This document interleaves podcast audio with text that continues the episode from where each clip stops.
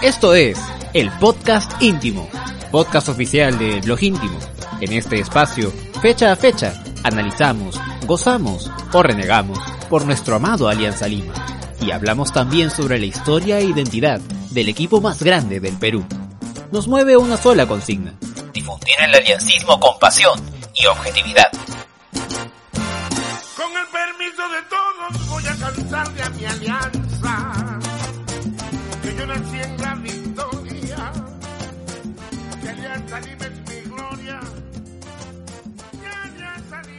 Bienvenidos a este podcast íntimo chicos, estamos aquí hoy viernes 6 de marzo, poco más de las 10 de la noche. Estamos todavía con esta emoción y a la vez desilusión entre comillas del primer partido de Alianza Lima en la Copa Libertadores 2020. El primer encuentro se dio en Matute contra el Nacional de Uruguay donde, reitero, eh, lamentablemente caímos por la mínima diferencia ante eh, con gol de Santiago Rodríguez, ¿verdad? Y en esta oportunidad quiero obviamente presentarme, mi nombre es Luis Ciudad y en esta noche me acompaña Eduardo Salcedo, es abogado de la Hermandad Aliancista, que nos acompaña para poder hablar y analizar todo sobre este cotejo. Muchas gracias Luis, efectivamente aquí estamos para hablar de un partido que es eh, absolutamente decepcionante. Yo salí más haciendo hígado que otra cosa del estadio, eh, independientemente de- del, del partido y de las incidencias que lo llevaron, eh, y, y de que a la postre uno podría concluir probablemente de que Alianza no merecía la derrota porque se hizo el gasto, buscó el resultado, por lo menos un empate quizá habría sido lo más justo.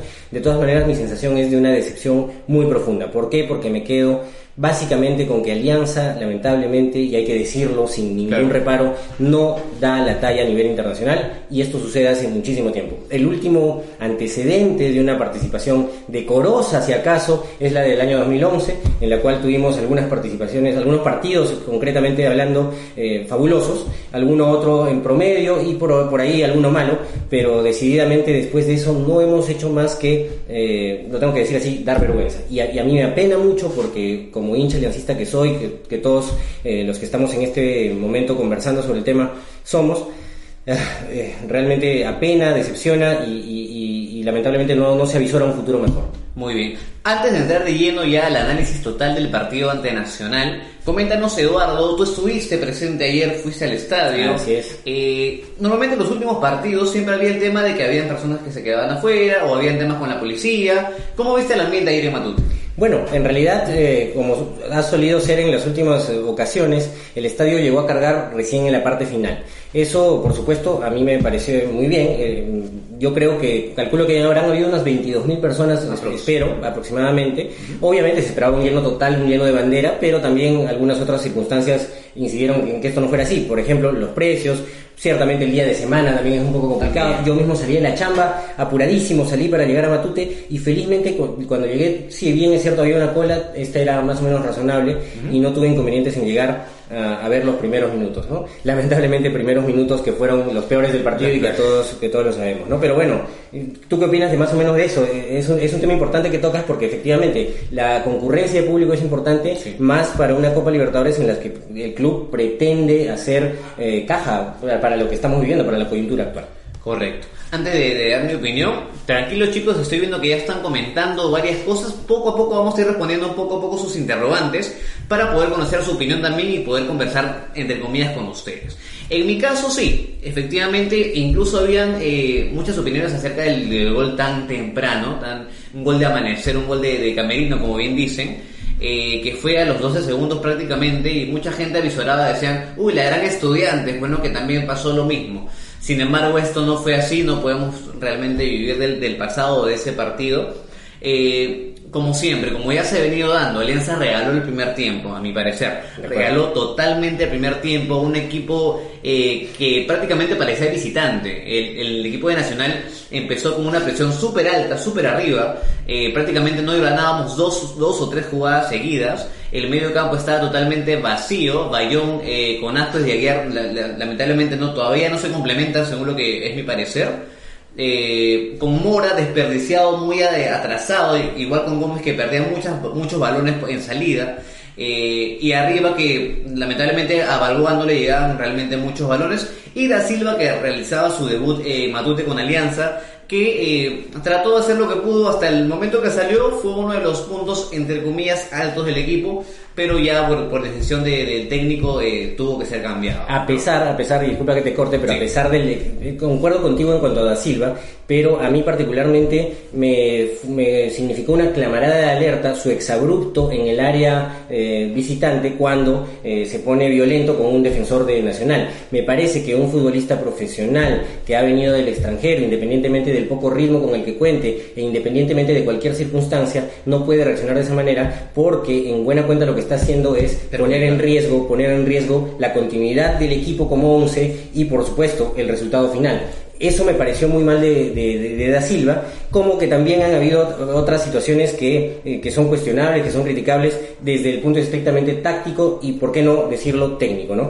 Pero de los nombres que has mencionado, porque básicamente tú has dado eh, una mirada rápida a la alineación, yo me quedo con que lamentablemente eh, la mayoría de los jugadores no ha dado la talla. Y me quiero detener particularmente en dos de ellos. Bayón, porque lamentablemente Bayón, nadie espera que sea un Cartagena, particularmente cuando llegó no me gustó la, la contratación. Sin embargo, bueno, hay que tener un poco de fe, como se dice, hay que, hay que tener esperanza y yo confiaba en que algo nos podría brindar. Hasta el momento, Bayón para mí es una absoluta decepción, no ha dado la talla, no ha dado todo lo que uno pretendía de un jugador de selección Claro. y sin duda no es una, un reemplazo correcto o idóneo para Cartagena.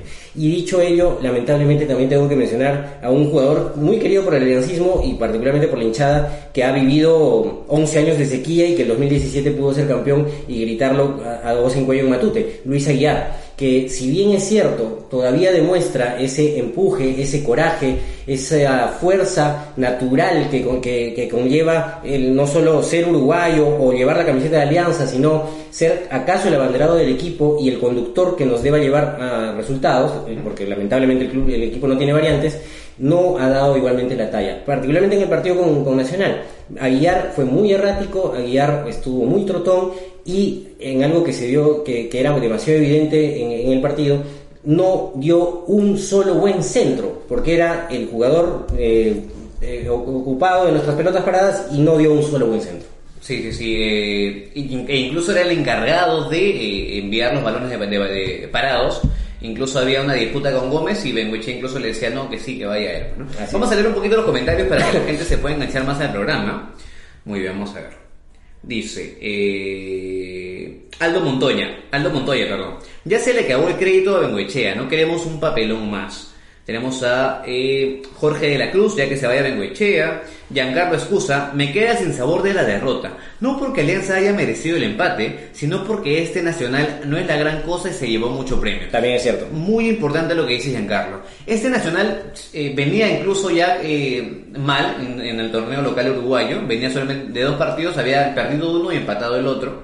Y no es el equipo nacional avasallador, no lo fue. Y eso es lo que más cólera da, pues, ¿no? Porque ya, de repente hubiésemos perdido contra un equipo de más jerarquía, con más juego, con más nivel, pero hemos perdido contra uno de los peores nacionales de los últimos años. De acuerdo, de acuerdo contigo. No es el viejo bolso y querido que, que siempre se dice de, del Nacional de Uruguay, Claro. archirrival de Peñarol. Y sin embargo, y lamentablemente le dio eco a una estadística que probablemente pocos tuvieron en cuenta, pero que es objetiva, que es real, y es que Bengoechea contra el Nacional de Montevideo no ha tenido buenos partidos ni resultados. Pero, pero retomando lo que dice nuestro, nuestro eh, vidente, nuestro televidente, si, se, si cabe decir, o Facebook vidente, no sé, Luis, tú eres el, el conocedor de las redes y de la, de la técnica, este, efectivamente, yo pienso que duele más el resultado porque Nacional es un equipo muy modesto y eso se puede ver, se puede percibir en la cancha. Es un equipo que independientemente de los jugadores que lo conformen, porque se habló mucho de que de la edad de ellos, del promedio de edad, de que la mayoría era sub-23, Independientemente de eso, dio muestras de que no tiene automatismos, dio muestras de que no está preparado para una Copa Libertadores eh, y para eh, conjurar una situación ante un equipo que realmente se le para encima.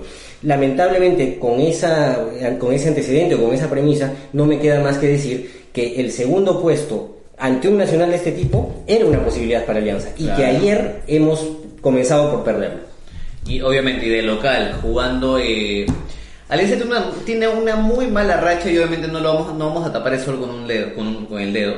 Tiene una muy mala racha en Copa Libertadores, hace 18 partidos que no gana. El último triunfo evidentemente fue ante también Nacional en el 2012 con gol de José Carlos por la mínima diferencia en el Estadio Nacional. Eh, y tiene una muy mala estadística. Eh, vamos a seguir, leyendo los comentarios. Tenemos a eh, Greber Luján, dice, eh, Fuentes es un jugador limitado, eh, hasta un cojo rechaza esa pelota para el gol de Nacional. Vamos a enfocarnos en el gol rápido. A ver, veamos.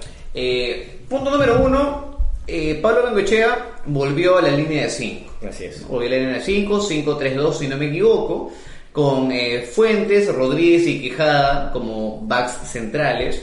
Por los lados teníamos a Mora y Gómez retrasados. Más adelante en el medio campo a Bayón, eh, Ascuez y Aguiar. Y más adelante como puntas a Balboa y a Da Silva. En este caso Fuentes es, fue una de las personas más criticadas en el gol, en el gol tan rápido, porque no pudo despe- despejar un balón. Pero ¿es solamente eh, responsabilidad de Fuentes o es desatención de los backs, porque también estaba Rodríguez y Quijada.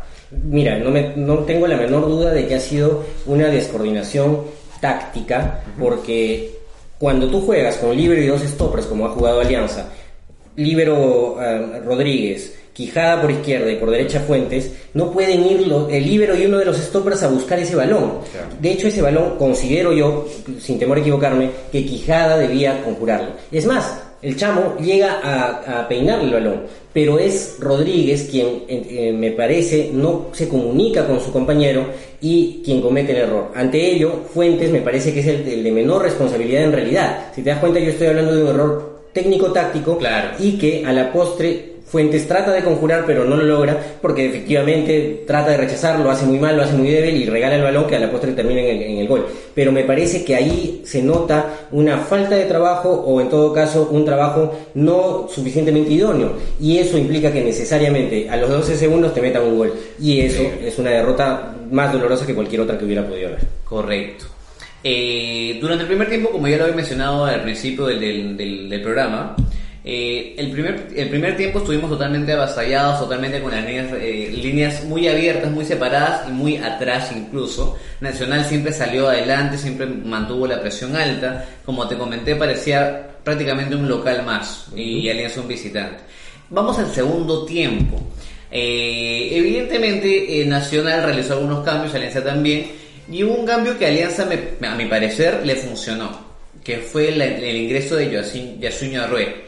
¿Qué, te pareció la, la, la performance de, de Arrué en este partido? Bueno, mira, para mí, a ver, para empezar, cuando vi que Arrué iba a tomar la posta, no me gustó para nada. Ya. Es más, el partido con Muni en el Campeonato Nacional, para mí Arrué fue de los peores.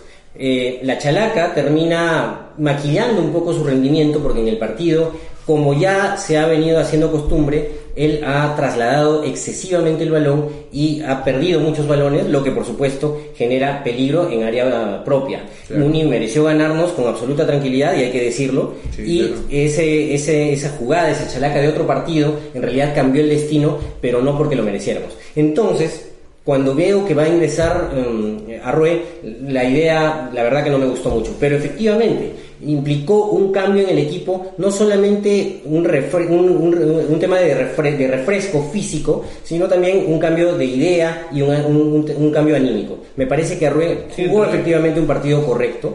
No diría que ha pasado más de, de- de los seis puntos, Claro. pero sí efectivamente fue un cambio necesario ante las circunstancias. El primer tiempo, como bien lo has dicho Luis, eh, Alianza lo- prácticamente lo regaló, cosa que se ha venido haciendo costumbre casi los últimos tres años. Y eh, cuando eso sucede, yo creo que cualquier cambio te va a generar eh, una mejora. ¿Qué es lo que felizmente sucedió ayer? Tanto así que el segundo tiempo muy probablemente fue el mejor segundo tiempo de Alianza jugando como ha estado jugando en los últimos eh, en, los- en el último tramo, ¿verdad? Correcto. Vamos a seguir leyendo los comentarios de las personas que están aquí conectadas. Tenemos a Moisés. Continúo con el tema Fuentes. Fuentes podrá meter goles importantes y todo, pero no dejaré de pensar que es muy malo como jugador de fútbol. Ojo que Fuentes eh, ya había aclarado que él como central la- lamentablemente no, no le alcanza, que él eh, siempre se acomoda más en la parte del medio campo. Tenemos a Ruiz demasiado amarra- amarrapelotas, Jorge de la Cruz, Renato Miguel. Eso sí, Arrué, eso sí, Arrué es bueno, pero a veces quiere hacer el, el todo y retrasa la jugada. Finalmente, Juan José Chávez. Sería un segundo papelón el de Bengochea. La verdad no es un buen entrenador. Si Nacional dice que no juega nada, peor Alianza. Se demora mucho en hacer los cambios. Discúlpenme, pero Balboa y, Pe- y Pelucho, bueno, asumo que se, se referirá a, Fe- a Federico Rodríguez, no juegan nada. No discuto que no le pongan ganas, pero eso no alcanza. Y ahí también me puse a pensar mucho después del partido, como todos hemos hecho catarsis en realidad me parece, que es cierto, ¿no? Balboa le pone mucho empeño, tanto en el torneo local como en este partido en el Libertadores. Eh, igual Federico Rodríguez, incluso hasta el mismo Cristian Zúñiga. Pero igual me queda sin sabor de que todavía no tenemos eh, delanteros goleadores como tal. No tenemos delanteros que te rindan en una Copa Libertadores, que obviamente es una competencia de alto nivel. Efectivamente. Antes de- de mencionar a estos tres jugadores que ahora, a los que ahora aludes, quiero detenerme un poco más en Fuentes, porque no dije algo que me parece importante. Fuentes, y él mismo lo ha dicho, como bien eh, señalas, no es central. Eh, ni en divisiones menores lo fue y no lo va a hacer ahora. Y es más, a mí me parece que tácticamente es un error de Bengochea, uno de los varios, eh, colocarlo precisamente en esa posición. Yo particularmente habría preferido a Aldair Rodríguez, por ejemplo, en esa posición, que es más, en Alberto fin- Rodríguez. Aldair Rodríguez, que en la final del año pasado jugó Ah. precisamente, precisamente en esa posición y me parece que jugó, si no el mejor, uno de los mejores partidos suyos en el año. ¿Qué pasa con Fuentes cuando es defensa? Pierdes una variante de ataque.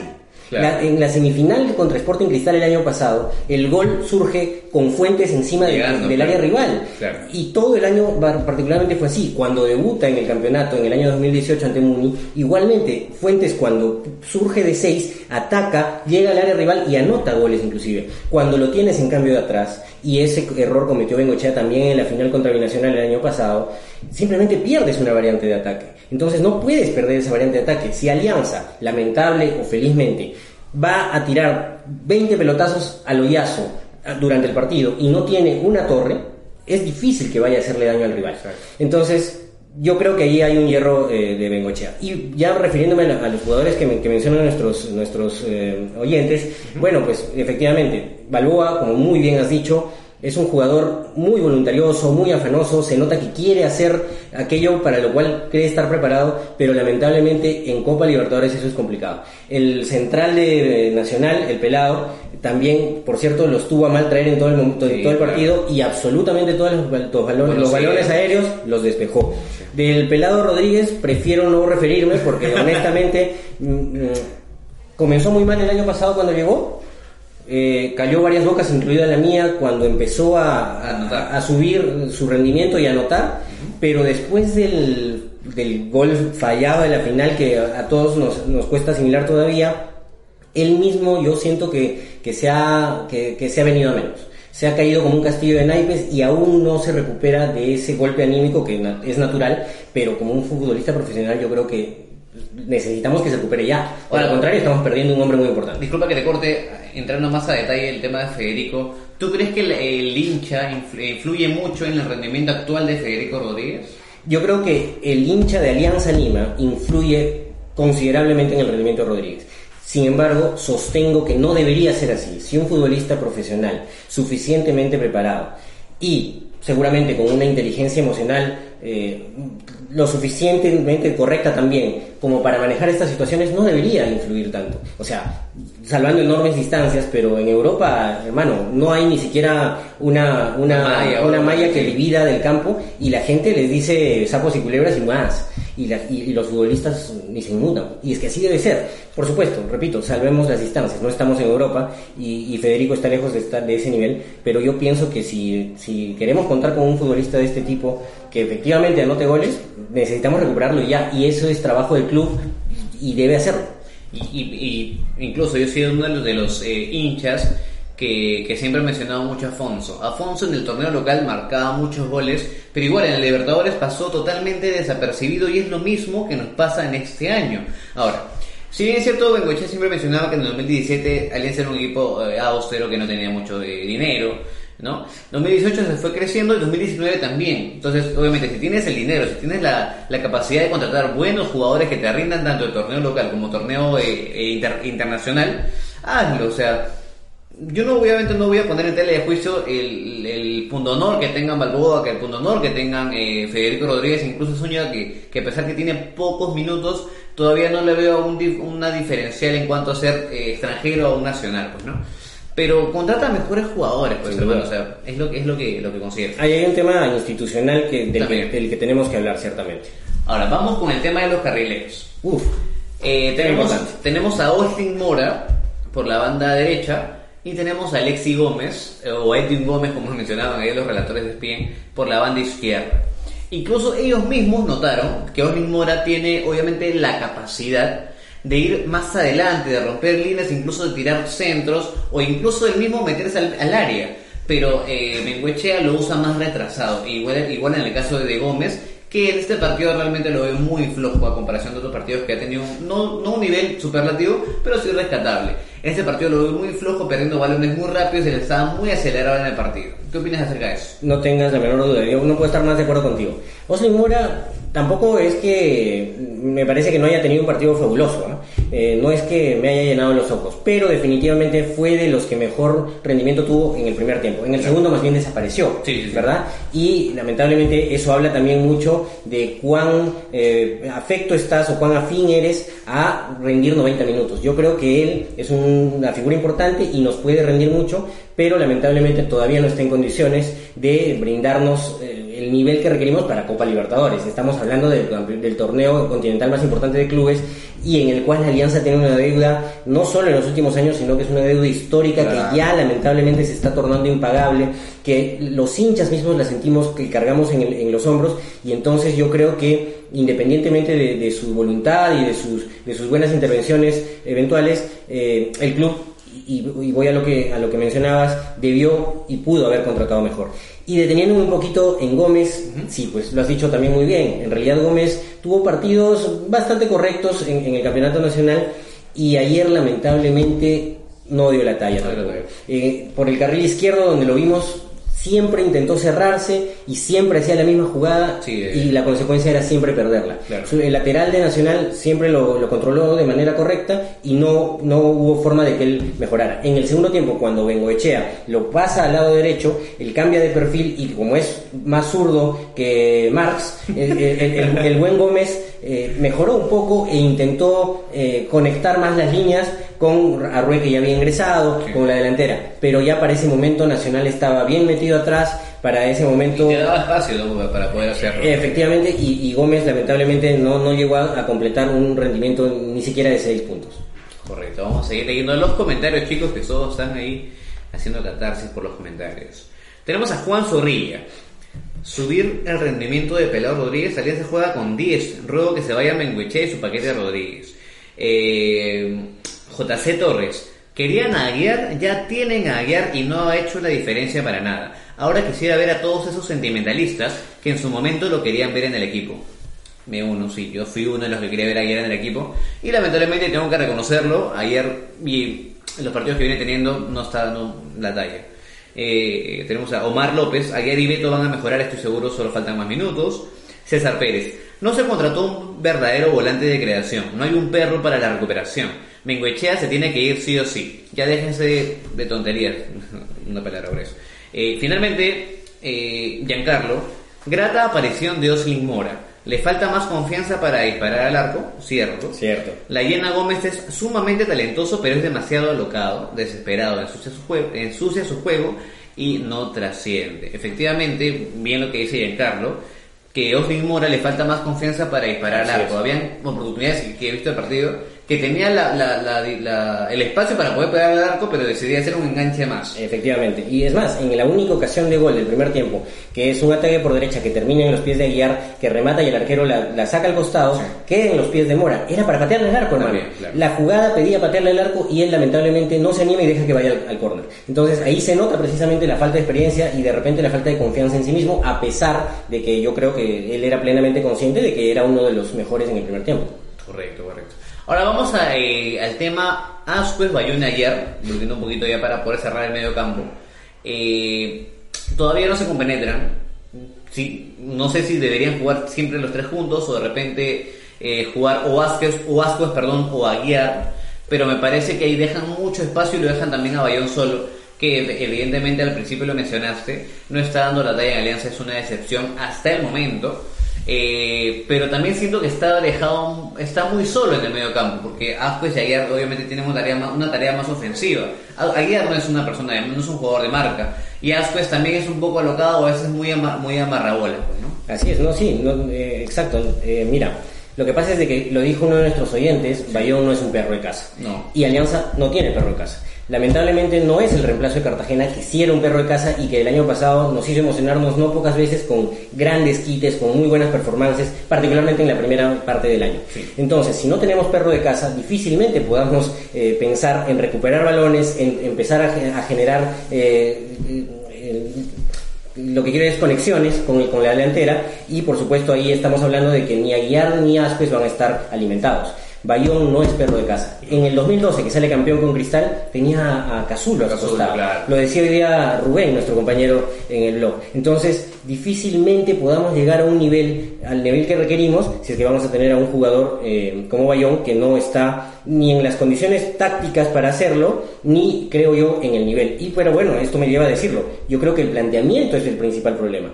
Porque mientras Bengoechea siga poniéndolo a él en esa posición y esperando que él recupere todos los balones para alimentar a Ascuez y a Aguiar, vamos a estar bien, bien complicados. Y mencionando a me parece que ayer quiso ponerse al equipo al hombro. Me parece que lo, lo vi voluntarioso como suele ser, como con un Muni, por ejemplo, que hace una jugada que, genera peligro de, gol después de un remate suyo, pero tampoco es que haya, haya generado gran peligro y que Nacional lo haya, lo haya tenido intratable. En el segundo tiempo, más bien estuvo más parsimonioso, más detenido y como todo básicamente se trataba de meterla al hoyazo, de intentar abrir una defensa que ya estaba suficientemente cerrada, tampoco vi que, que- que tuviera gran rendimiento. Pero bueno, es, es lo que tenemos. Lamentablemente no tenemos variantes en el medio campo y ¿qué teníamos que hacer? Entrar a meter a Yodesinho, que como te digo, independientemente de lo que haya podido rendir o del gol contra Muni, a mí no me llenan los ojos. En banca, en el medio campo, ¿quién tenemos? Tenemos, tenemos a Cruzado. Así es. Y que Eh, mucha gente lo pedía en la tribuna, te diría. Sí, sí, sí, sí, sí. Tenemos a Cruzado. tenemos a, bueno, Beltrán que a veces también ha jugado en el medio campo. Y a nadie más. No, Así no, es. Y a, bueno, a Rue que es más en realidad más este es lateral en realidad, ¿no? Así es. por el medio campo. Sí, o sea, te das cuenta, no tenemos variantes en el No medio campo y de esa manera es muy complicado, ¿no? Eh, difícilmente íbamos a, íbamos a tener un mejor rendimiento.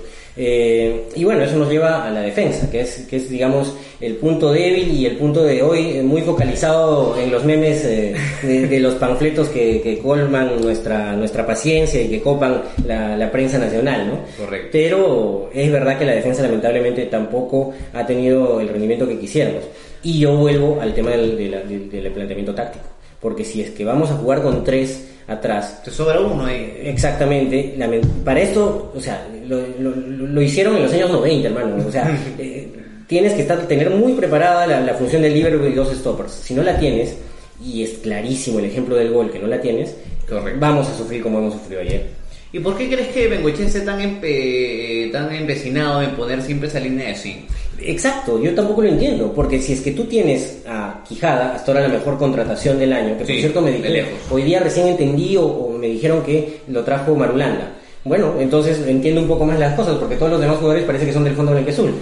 Pero, eh, y tienes a Alberto Rodríguez, que independientemente de su edad o de las múltiples lesiones, es un futbolista de, de- envergadura, de peso, es un jugador mundialista, yo creo que están dadas las condiciones para jugar con cuatro. El problema es de que si ya has entrenado, si el trabajo de la semana implica que sean tres, obviamente sería no solo incoherente, sino también algo suicida intentar algo distinto en el partido. Bengochea me parece que ha entrado en, en una vorágine muy complicada Sí. y eh, particularmente hoy, después de la reunión que habría tenido en, Lo- en el Fondo Blanquiazul, precisamente hablando de su continuidad, las cosas se le complican y mu- aunque mucho me pese y aunque yo le tenga mucho aprecio, respeto y consideración por lo que nos brindó, eh, me temo que se va acercando su salida.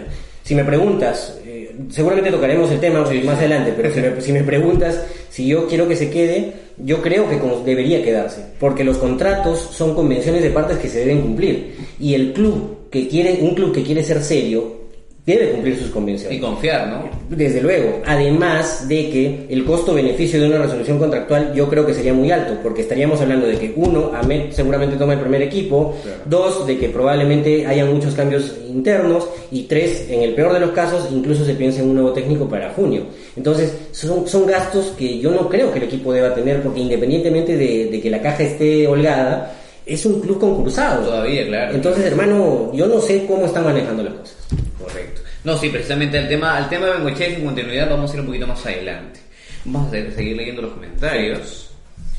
Vamos a ver, la gente está bastante Activa, bastante activa. activa, bastante ofuscada también. Muchos piden la salida de Bengochea. Más adelante lo vamos a hablar en unos minutos nada más. Aldo Montoya, Aldo Montoya, perdón. Nadie dispara al arco porque Alianza no crea jugadas. Es un mal endémico de los equipos peruanos hace años. Les da miedo y no tienen confianza para intentarlo. Es desesperante porque no patean. Muy cierto, eh, no solamente lo he visto en Alianza, lo he visto en Cristal, lo he visto en la U, lo he visto en varios equipos peruanos, que en copas internacionales nunca, pero nunca patean al arco. Eh, Juan José Chávez, no seas malo, hasta ahora no veo un partido bien jugado de Alianza. Y así no vamos a ganar el clásico. Y eso me, do- me va a doler mucho más. Así como Mora, hay muchos más juveniles que darían la vida por Alianza. Siempre hemos recurrido a nuestras divisiones menores. Hay que probar más a estos chicos. Eh, Orlando Alba. Cruzado es un buen recambio para manejar partidos picantes. Pero para crear juego o empujar al equipo ya no le alcanza. Y finalmente, tenemos justo Joshua que está respondiendo, Eduardo. Dice, cumplir contrato. Barcelona y el Madrid se dieron el lujo de votar entrenador que ni mal estaban. Bengoechea está en un altar. Y finalmente, Brian Zavala. Balboa puede pelear todas, pero no tiene gol. Y un delantero sin gol no sirve. Si no, Vigil sería estrella. Rodríguez es un leyes, es un leyes. leyes. Bueno, eh, probablemente sea por un tema de, de formación o por un tema hasta ideológico si quieres, pero para mí sí es importante cumplir las convenciones, porque de lo contrario estamos hablando de, de que todo el sistema se corrompe. Eh, y si yo, si yo como club, como institución, que, que se dice seria, he firmado un contrato por un año, yo creo que debo respetarlo, pero no solo por un tema de principio, sino también porque, repito, el costo-beneficio no sale a cuenta. Me parece que el costo sería mucho más alto que el beneficio, porque Alianza no está en condiciones de resolver un contrato, de generar otros, otros tantos a consecuencia de. Es esa la razón por la que yo, lo, yo, lo, yo sostengo aquello. No obstante, ojo, yo no estoy diciendo que yo quiera o que yo piense que Bengoechea es el técnico más idóneo para Alianza. Lamentablemente, eh, ya van tres años de, tenerlo en, en el club. Repito, le tenemos mucha consideración, mucho Sí, respeto y agradecimiento si quieres por las, las cosas que nos brindó. Particularmente yo identifico un título porque para mí eso de que clasificamos a la Libertadores gracias a Bengoechea, que 3 millones gracias a él, no me compro ese cuento tampoco, me, me parece muy simplista, muy reduccionista, pero sí considero que otro técnico podría darnos eh, mejores resultados. No me preguntes cuál, porque ciertamente ahí entramos en, en todo un descargo. Sí, sí, sí. Este, pero ¿qué pasa si Bengoechea, bueno, Alianza, nuevamente queda eliminado de la Libertadores con uno o dos puntos si quieres, eh, y, tiene, y, no sé, en la apertura queda en el, lo- en el lugar décimo.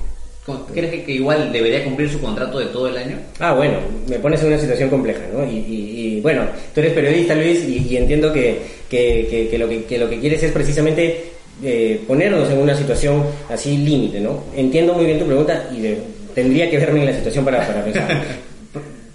Te soy honesto, yo pienso que vamos a quedar eliminados de la, de la Copa. Eh, hemos visto a estudiantes de Mérida contra Racing, Buen partido. le ha generado más peligro del que Alianza le generó a Nacional en el primer tiempo, Sí, claro. sin ser Nacional un equipo tan peligroso o tan armado o con tantos automatismos que- que- que- como los tiene Racing. Eh, me temo mucho que el equipo venezolano vendría a hacernos no pocos inconvenientes y ya no quiero mencionar a Racing porque debería ser el primero del grupo. En el mejor de los casos creo que Alianza va a pelear el tercer puesto y por ende una sudamericana. Entonces, Que sería importante en el tema económico. en el tema económico, definitivamente, incluso en el tema de, de la proyección social, También, porque el también. club tiene que estar siempre en los, en los torneos internacionales. Claro. Me, me- me imagino que los Bengolovers en ese momento dirán, uh, ya ven, otros un millón y medio, dos millones, no sé cuánto le den a, a equipo por clasificación a la sudamericana. Claro. Pero tampoco es que eso sea, esa sea la razón para defenderlo a capa y espada y al- para decir que se quede. Si es que Alianza no obtiene resultados y tú dijiste queda décimo, probablemente sea momento de evaluarlo. No es, no ha llegado el momento. Bueno, claro, es un supuesto nada más. Exactamente. Muy bien. Aquí la gente dice, Javicho Muñoz. Te está respondiendo, eso la gente está picante, ¿ah? Eh, O sea, no vas a rescindir el contrato porque debes de cumplir tu palabra o seriedad. Nos vamos a, a- a joder todo el año y no llegar a la, a la Libertadores del próximo año.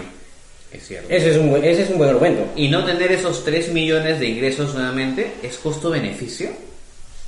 Me parece perfecto, me parece muy buen argumento, pero eh, estamos especulando. No sabemos Sí, si el técnico que venga, no sabemos si el técnico que venga Valor. va a, a potenciar al equipo y lograr que clasifiquemos a la Libertadores nuevamente. En realidad, lo que yo digo es, el club debe, si se dice serio, debe cumplir sus contratos, definitivamente, eso en primer lugar. En segundo lugar, por supuesto, tampoco es que te vamos a tirar toalla. Yo quiero confiar en que Bengoechea tiene que levantar cabeza, trabajar durante la semana e intentar revertir esta situación que a todos nos enoja, que a todos nos, nos pesa, pero estoy seguro que a él también y a los jugadores también. Sí, Jamás voy a tener la cultura conflagra- conflagracionista de que, uy, la camita y esas cosas. Claro. Quienes me conocen saben que yo no pienso así. Es, es innegable, sin embargo, que efectivamente eh, hay, hay momentos y hay oportunidades de evaluar las cosas. Si es que en junio estamos en una situ- situación igual de insostenible, probablemente sea momento de, de evaluarlo. No me pidas en marzo que lo diga. A mi abogado no me pidas. Es muy marzo, es muy marzo. Muy bien. Ahora, yendo al tema ya, para cerrar un poco el tema de Alianza Nacional, eh, nuevamente volvemos a la línea de 5, 5-3-2.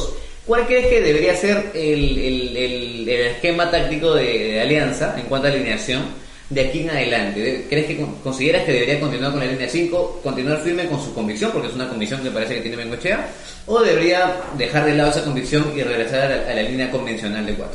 Mira, lo que pasa es de que si a mí me preguntas cómo quiero que juegue Alianza, yo siempre voy a querer que juegue 4-4-2, Ya. como es el estilo tradicional. Ahora, bueno, desde los años 60, 70 por lo menos, ¿no? Eh, antes jugaban con dos defensas y, y- y cinco delanteros, entonces era más bien bastante distinto. Pero yo quiero creer, repito, que el trabajo de Bengoechea en algún momento tenga que dar frutos. Y si es que se trata de seguir convicciones, se trata de, si se trata de ser coherente, yo espero que en algún momento efectivamente esto empiece a rendir, porque es complejo, ojo, no es fácil jugar con libro y dos stoppers. Entonces, eh, si es que lo trabajas y si es que llega el momento en que esto repercute en resultados, yo no tendría inconveniente. Claro. Y, y- y- y díganme resultadista, que no lo soy, no me considero uno, pero lo cierto es que si un equipo juega bien, genera automatismos, es eficaz, para mí debe mantenerse. Por lo pronto, por supuesto, no lo está haciendo. Yo preferiría una alianza jugando con 4-4-2, pero Bengoechea haría eco a un clamor popular al cambiar este, este esquema que está haciendo y yo no creo que él tenga que hacer eco de los clamores populares porque estaríamos hablando de populismos. Y Alianza no está para populismos. Alianza tiene que mantenerse en una idea, que no les guste, que no nos guste, que no sea la correcta, esa es una cosa. Muy, muy bien, Eduardo. Eh, para ya cerrar un poco el tema nacional, perdimos el primer partido. Eh, en cuanto a los otros equipos, eh, otros equipos del grupo, eh, Racing le volteó el partido a Estudiantes de Mérida, le ganó 2 a 1 allá en Venezuela. Eh, se mantiene primero en el grupo, luego viene Nacional, luego viene Estudiantes de Mérida y finalmente Alianza por el momento en el último lugar por no haber marcado ningún gol hasta el momento. Se viene Racing, un partido muy complicado, sumamente complicado en realidad, sea contra Estudiantes, Racing Nacional, Boca, River, con cualquier equipo siempre se nos va a hacer muy complicado. Se viene Racing allá en, Ave- En el cilindro. en el cilindro de Avellaneda. Eh, realmente, a, a mi parecer, las expectativas son muy, muy bajas. Si hemos ganado el Atlético Grado ha sido por, por un tema de, de lucha, de corazón, igual que como municipal, por un tema de una brillantez, un lujo de, de Arrué, pero más allá de eso no hemos mostrado mucho. Y lo hemos e- evidenciado en el torneo, de- en la Copa Libertadores. De acuerdo. Se viene el Racing de, San- el, perdón, el Racing de Avellaneda. Eh, un partido bastante complicado, un grande de, de Argentina también entre ellos. Pero realmente, por más que soy hincha de Alianza, también soy realista. Por supuesto. Entonces, de aquí en una semana el equipo no, no va a evolucionar mucho, que digamos, así que tampoco vamos a vender humo y decir, no, que vamos con la fe, que Alianza puede ganar. Hay que ser, obviamente, totalmente objetivos y decir que Alianza, más allá de lo que ha mostrado en, esta primera parte de- del año, y en una semana, obviamente, no es que va a cambiar mucho. Así es, sí, yo pienso que, o sea, precisamente enlazando lo que mencionas con, con, lo, con lo que estábamos hablando antes, ¿no? Si es que Bengoechea hiciera uso del clamor popular y de pronto se le ocurriera cambiar al 4-4-2, eso se trabaja, todo Claro. se tiene que trabajar. Tú no puedes de pronto cambiar en plena Copa Libertadores. Si es que ya has hecho algo, aun cuando parezca obstinado, yo creo que debes mantenerlo. Y si bien es cierto, el rendimiento del club ayer no fue de los mejores, o no fue siquiera bueno, hubieron momentos en los cuales empezaron a verse algunas cuestiones, algunos, algunos chispazos. Chispazos. Entonces, eh, al igual que tú, yo lamentablemente no puedo ser optimista. En, en el cilindro yo me temo mucho que la academia nos tendría que, que derrotar sin, sin inconveniente, pero sí confío que sea un, un partido en el que Alianza saque todo el resto que tiene, Claro. saque la rebeldía, saque el amor propio e intente competir a, a- un nivel por lo menos eh, decente, a un nivel por lo menos respetable. ¿Para qué? Para que se diga, bueno, Alianza está intentándolo. Lo último que yo quiero de- de- del equipo al que amo es que se diga, este equipo no tiene rebeldía, este equipo no lo intenta, este equipo es un pecho frío, tiró la camiseta y se acabó. Es lo último que desearíamos, claro que sí. Muy vamos a seguir leyendo los comentarios de las personas aquí, de todos nuestros oyentes. Recuerden, obviamente, recordarles que este podcast íntimo lo están viendo en vivo en estos momentos, pero también cuando finalice lo van a poder encontrar el día de mañana en Spotify como el podcast íntimo, también con Apple Casts y también en eh, Evox. Así que vamos a ver. Joshua, Joshua Díaz. Benguechea no va a renunciar, está claro, y Marulanda, a pesar del respaldo, está esperando más errores y poner el entrenador que quiere, un técnico que se ve que está en la cuerda floja, cuando supuestamente le da la confianza. Igual, son supuestos todavía, pero es la opinión obviamente de la gente. Brian Zavala, si en tres años juegas a nada, tienes esperanza todavía.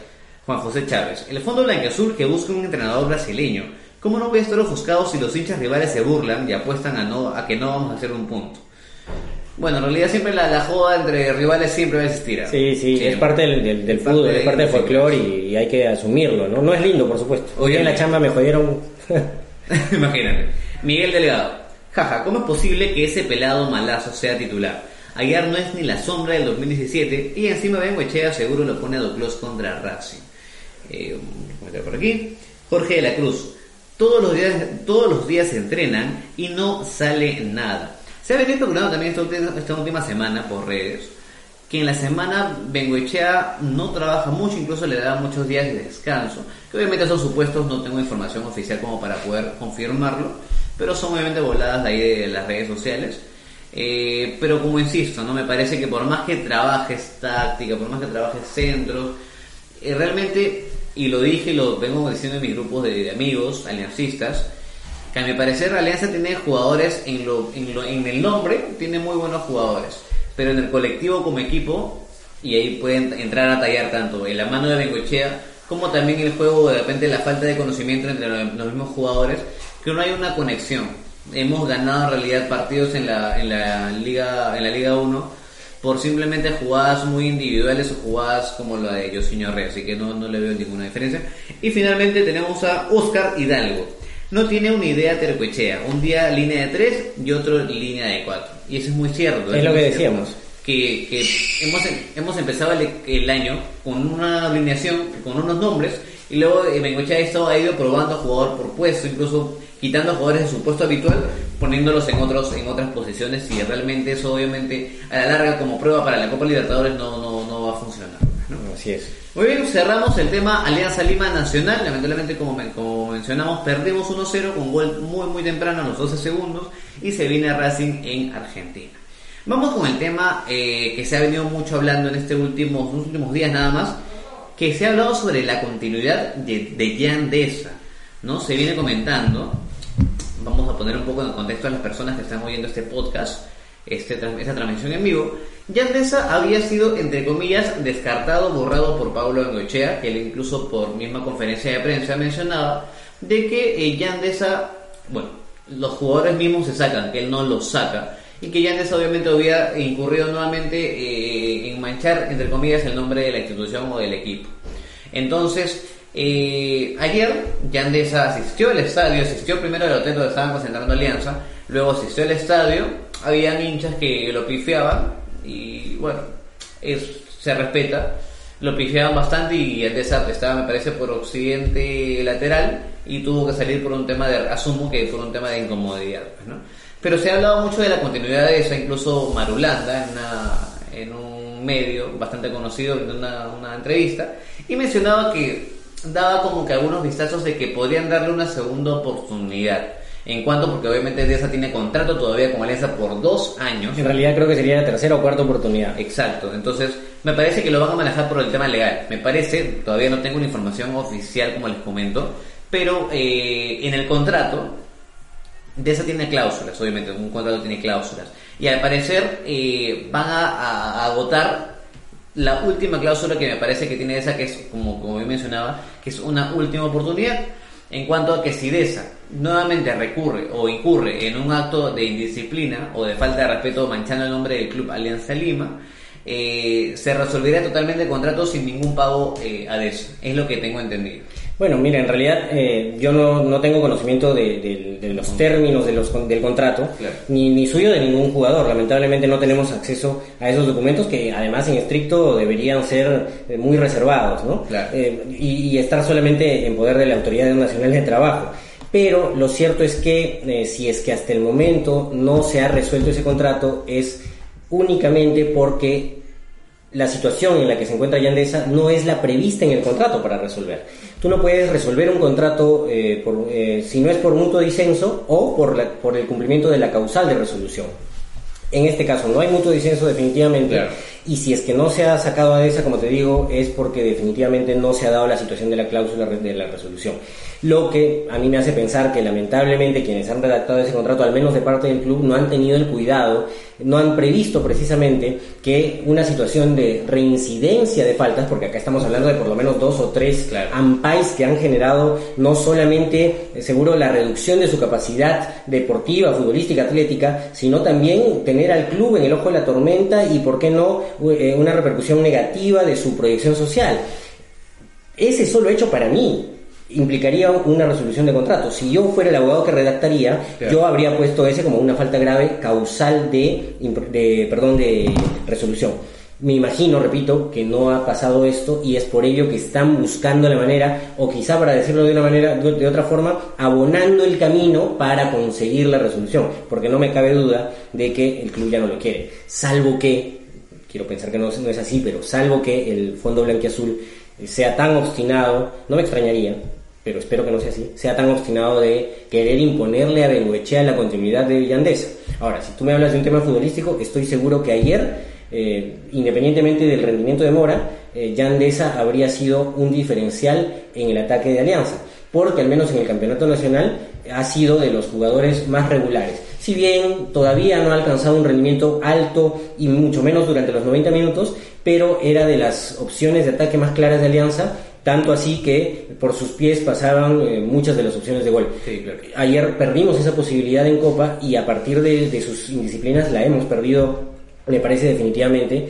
Pero yo quisiera, pero te, te- te lo digo así, quisiera que resuelvan ese contrato ya. Y si es que no se puede, si no lo han hecho es seguramente porque no se puede, pues que sigan abondando a, a lograrlo. O sea, en tu, a título personal, eh, Eduardo, ¿tú, ¿te gustaría que continúe eso o no? Definitivamente no. No. Para mí un jugador con sus condiciones no solamente eh, va en contra de sí mismo, sino también del club, como te digo, fuera, no solo dentro de lo futbolístico, sino en lo extra futbolístico. Y eh, además es un mal elemento. Porque incluso se habló mucho de la foto que estaban desayunando Cruzado, Aguiar, El Pelado y algunos otros. Claro. Porque lamentablemente los jugadores que sí se esfuerzan, que sí se cuidan, que sí desayunan, que sí concentran, que sí usan su descanso para descansar como corresponde, naturalmente verían con malos ojos que Yandesa se quede y que tenga un trato similar al que ellos, a pesar de que sus condiciones y, y- y sus actitudes no son las mismas. Vamos a ver, vamos a ver los oyentes. Dice Luis Enrique Arana, de Tocayo. Así como votaron a Deza, así se debe votar a Bengoechea. Y dale con. Es una lástima insistir en sus sistemas de juego. Un equipo grande como mi Alianza eh, no se puede estar experimentando cada fecha. Necesitamos un técnico capaz. Simple, es todo. Adiós, Bengoechea, gracias por todo. Eh, Brian Zavala, hay que ser un profesional. Simple, no lo eres, adiós. Aldo Montoya. Deza nunca va a cambiar, lamentable, es un talento perdido, pero es tóxico para el grupo, sobre todo de jóvenes por el mal ejemplo. Concuerdo contigo. Carlos Sánchez, eh, uy, el profe Gustavo Costas renunció al equipo de Guaraní, bueno, no, no sabemos, que lo traigan para recuperar la identidad del club y así darnos más alegrías.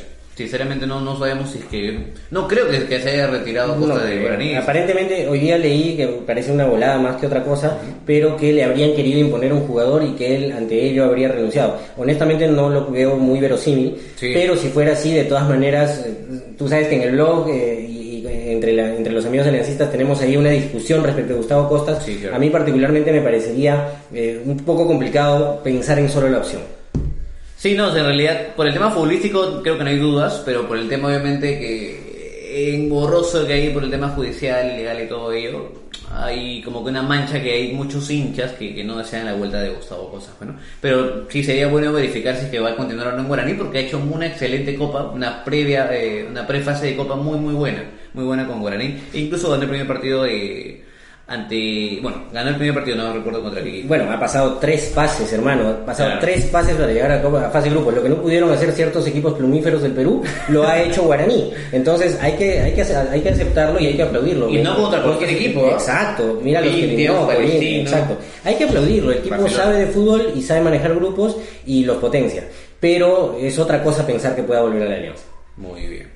Luis Rugel Herrera. La verdad es que Benguechea siempre fue así. Nos puso en tres finales ahora. Nos puso en tres finales. Eh, ahora sobre esa, me parece que debería volver al equipo. Su ultimátum y su ultimátum, ya que la primera Benguechea los tapó porque era un día libre. Finalmente, eh, Gerson dice, si le dan otra oportunidad en este año, ¿qué pensarían ustedes? Bueno, Eduardo ya lo comentó que él, si por él fuera, resolvería el contrato de una vez por todas. Y en mi caso, y creo que sí, coordina, sí este, estamos de acuerdo, ¿no? Que por el tema futbolístico aportaría, pero por el lado extra futbolístico no aporta absolutamente nada. ¿no? Son tres reincidencias, sabes, te expones ante cámaras, eso es imposible. Eh, finalmente, Cristiano Salas, alianza más grande que un jugador, que no siga de esa, no sería justo que se quede para el equipo. Y es muy cierto, ¿no? Mucho criticamos a, de repente a Rodríguez eh, por el lado futbolístico, pero en este caso es inverso, bueno, en el lado futbolístico no aporta mucho, pero en el lado ese futbolístico es una persona profesional que cumple, que obviamente que tampoco es que haga algo espectacular, porque está haciendo su trabajo, es parte de, por eso lo han contratado. Así que por ese lado sí, no tampoco me gustaría que continúe eso. Pero si continúa, obviamente, ¿qué, qué hacemos? Ah, no, por supuesto. Eh, eh, eh, en realidad yo creo que no es, eh, no es un, no son dos polos opuestos eso de apoya y no critiques o critica y no apoyes. Claro. No existe tal cosa. Yo siempre digo, hermano, yo amo a la alianza y no tengo ningún reparo en decirlo, siempre lo he dicho y quienes me conocen lo saben. Amo a la alianza como a mi madre, es el amor de mi vida y eso no obsta para que yo diga, oigan, están jugando mal, carajo, por favor, Obvio. juega bien. Bengoechea, corrige esto. Gómez, no hagas esa jugada más. Eh, eh, Arrué, suéltala, no amarres. Entonces, eh, si no, Se confunde mucho, ¿verdad? Sería, sería tan sencillo como que ver el resultado, ver el placar y decir, ah, ganamos 2-1, muy bien. eh, me- ¿No? Claro. Doy- le doy la vuelta a la camiseta y somos felices. Para- claro. entonces, ¿para qué es el fútbol? ¿Para qué son 90 minutos? Hermanos, vamos, vamos. Hay que ver el fútbol, hay que verlo completo y hay que amar al club con todo lo que ello supone. Claro que sí, claro que sí. No, o sea, hay mucha gente que dice, ¿no? De, incluso de tribunas, incluso aquí también este Úrsula mencionaba, pues, ¿no? El ganar como sea. En realidad, ganar está bien. A quien no le gusta ganar, evidentemente, te suma mucho. Pero también pasa por el tema que hemos ganado muchos partidos realmente con jugadas eh, apartadas de un, de un equipo, de un, de un partido que realmente ni siquiera merecíamos ganarlo. Nos ha pasado con Muni, nos ha pasado con Grau, nos ha pasado con Piratas el año pasado. Ya han habido muchos partidos que hemos ganado por la mínima diferencia, incluso empatado el último minuto. Pero obviamente, me- no, por, no por tanto un tema de estilo de juego, pero obviamente Alianza no está para sufrir.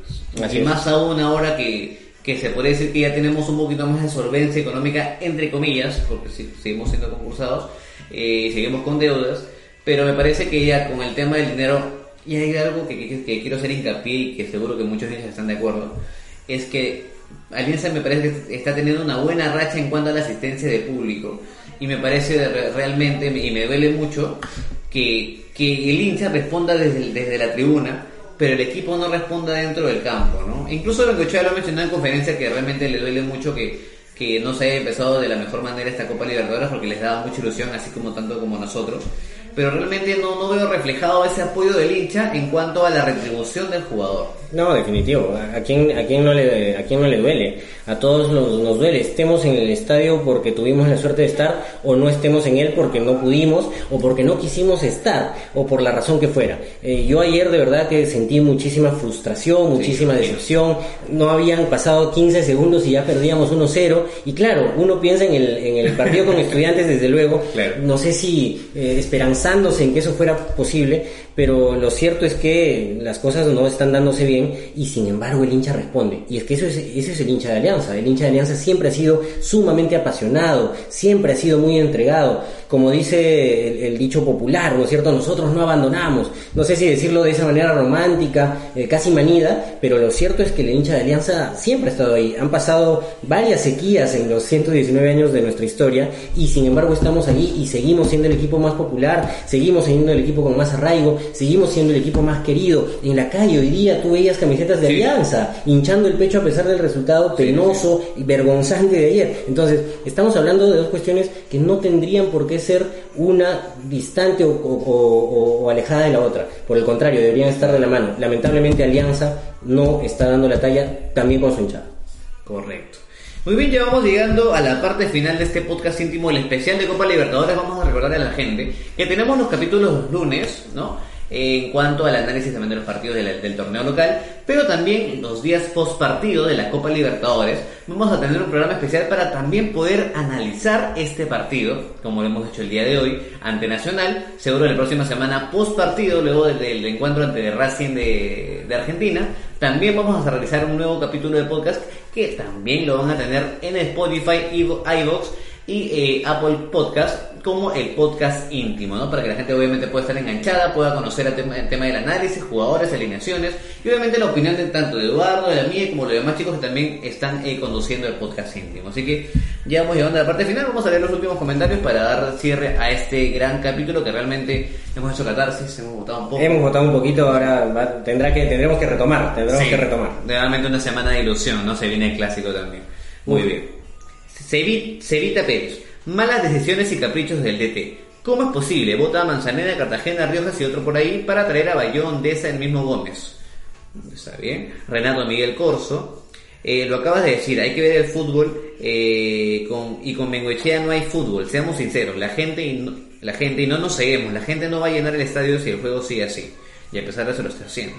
Luis Enrique Arana, lo de Deza es la manzana podrida estancada en el club. Sergio Damián, el problema son los jugadores, no el entrenador. Ni con Russo pudieron siendo campeones con Boca Bengoechea, cam- con Bengoechea campeonamos este año. Déjenlo trabajar, el domingo se reivindica. Esperemos.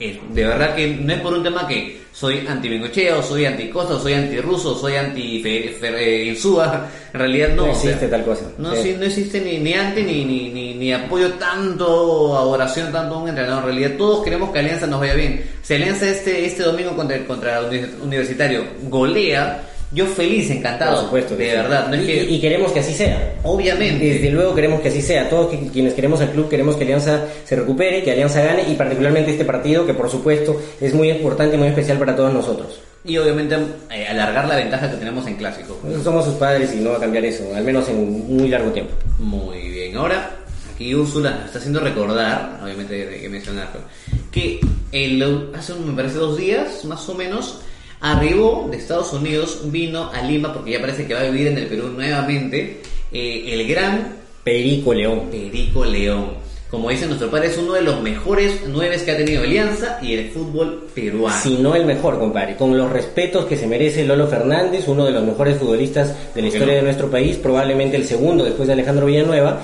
Perico León como nueve, según decían todos, no tenía parangón. Mi padre se desvive en elogios por él, mi madre lo adoraba porque también es de la época y es muy hincha de él. Y bueno, ¿quién no ha oído todos esos goles épicos en la Argentina para clasificarnos al Mundial de México? Aquellas temporadas eh, irrepetibles con el Alianza campeón de todo en los años 60 y por supuesto ese encariño entrañable que la gente le tiene a, a una figura señera del aliancismo, a un ídolo pocas veces eh, repetido junto a, a- a Pitín Segarra probablemente los, los em, representantes máximos de ese tercer rodillo negro que, que- que llenó los ojos de, de- de- de tantas personas en este país. Real- Realmente que sí, es una alegría poder tener nuevamente a Gran Perico León aquí en, en casa, en casa prácticamente. Y hay un pedido especial del hincha, ¿no? Que he visto mucho por redes sociales, que hay que hacerle un homenaje en vida, porque así Por tienen que supuesto. ser los homenajes, obviamente, ¿no? Bueno, Alianza va a jugar de visita, pero no caería mal de repente alguna mención por ahí eh, para el Gran Perico León. Y obviamente también para el próximo partido que va a ser en Matute ante Binacional. eh, hacerle un homenaje a Gran Perico León. Pues, Mira, sería muy importante. Yo no tengo duda que el equipo rival de este domingo algo va a hacer, Esperemos. porque lamentablemente, la, o felizmente quizá, para no, para no ser tan eh, asido contrario a, a ese equipo, lo cierto es que este, yo creo que es una oportunidad efectivamente para que el fútbol peruano le rinda un homenaje. Pero yo no pienso en un homenaje de, de plaquita conmemorativa y de play de honor. Yo pienso que Alianza le debe mucho de lo que es hoy como nombre, como marca, como concepto a lo que hicieron Perico León y compañía y pienso por tanto que es- ese homenaje debe ser mucho más trascendente, debe eh, superar los cánones y debe eh, mostrarle todo aquello, todo aquel agradecimiento que le tenemos, todo aquello que creo yo que moralmente le debemos. No es una obligación ciertamente, pero es un deber. Y yo creo que como aliancistas todos estamos eh, en la necesidad de cumplir ese deber. El club, por supuesto, primero, primero que nadie y como nuestro abanderado, ¿por qué no? De todas maneras. Así que esperemos, esperemos que el Fondo Blanca Azul, que el Club eh, Alianza Lima, pueda realizar un, un bonito homenaje y merecido de, de todas maneras, pues, ¿no? Así que así llegamos a la parte final del podcast íntimo. Se viene el día domingo el clásico ante Universitario en el Estadio Monumental a las 3 de la tarde. Esperemos obviamente un resultado favorable para Alianza, para los intereses obviamente para el torneo local, ya que estamos me parece a mitad de tabla, así que con tres puntos sería muy muy importante también el envío anímico para la siguiente fecha de la Copa Libertadores. Ojalá, ojalá que sí, efectivamente ganemos eh, el clásico y ojalá, por supuesto, que en el cilindro de Avellaneda también obtengamos por lo menos un rendimiento decoroso. No podemos pasarnos de optimistas y pensar que empatemos o ganemos, pero decididamente eh, creo que debemos ser decorosos. Y eh, nuestra productora nos recuerda un tema que es ciertamente muy importante y que no podemos dejar de mencionar que es el volei aliancista. Alianza Lima, como todos sabemos, es eh, el equipo del pueblo y como tal se presenta no solo en la cancha de fútbol de 90 por 120, sino también se presenta en la cancha de volei. Eh, la última vez que fuimos campeones en el volei fue en el año 93, cuando eh, Y nacía. el buen Carlos Aparicio, uy, chibolito, chibolito, cuando el buen Carlos Aparicio recién fundó prácticamente el equipo. Jugaba Natalia Málaga, con decirte eso te digo mucho. Jugaba Gaby Pérez del Solar, jugaba, jugaba empapando. Eh, desde entonces no hemos vuelto a ser campeones y ciertamente desde que se refunda la liga el club tampoco ha tenido más que algún podio.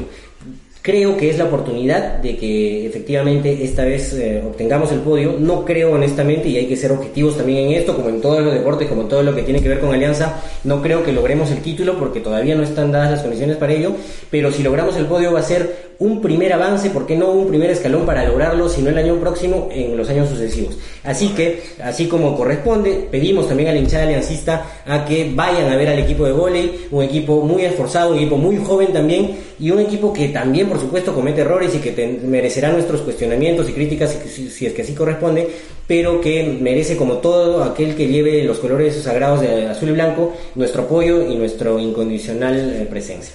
Muy bien, así que ya saben chicos, y también si desean información acerca del vóley, el equipo de vóley de Alianza Lima, también pueden visitar el blog íntimo que estamos dándole eh, poco más de cobertura, ¿no? que es lo importante, que es una de las metas que nos hemos trazado este año, que no solamente darle cobertura también al equipo principal de Alianza, sino también al vóley y al fútbol femenino, ¿no? que es algo que nos hemos trazado como meta para, para este 2020. Y así hemos llegado a la parte final del podcast íntimo, espero que les haya gustado. Recuerden que todo este programa lo pueden encontrar a través del Spotify, a través de Evox y a través del Apple Podcast como el podcast íntimo. Me pueden encontrar a mí en Twitter como Luis Ciudad 3. Y yo estoy en Twitter como arroba.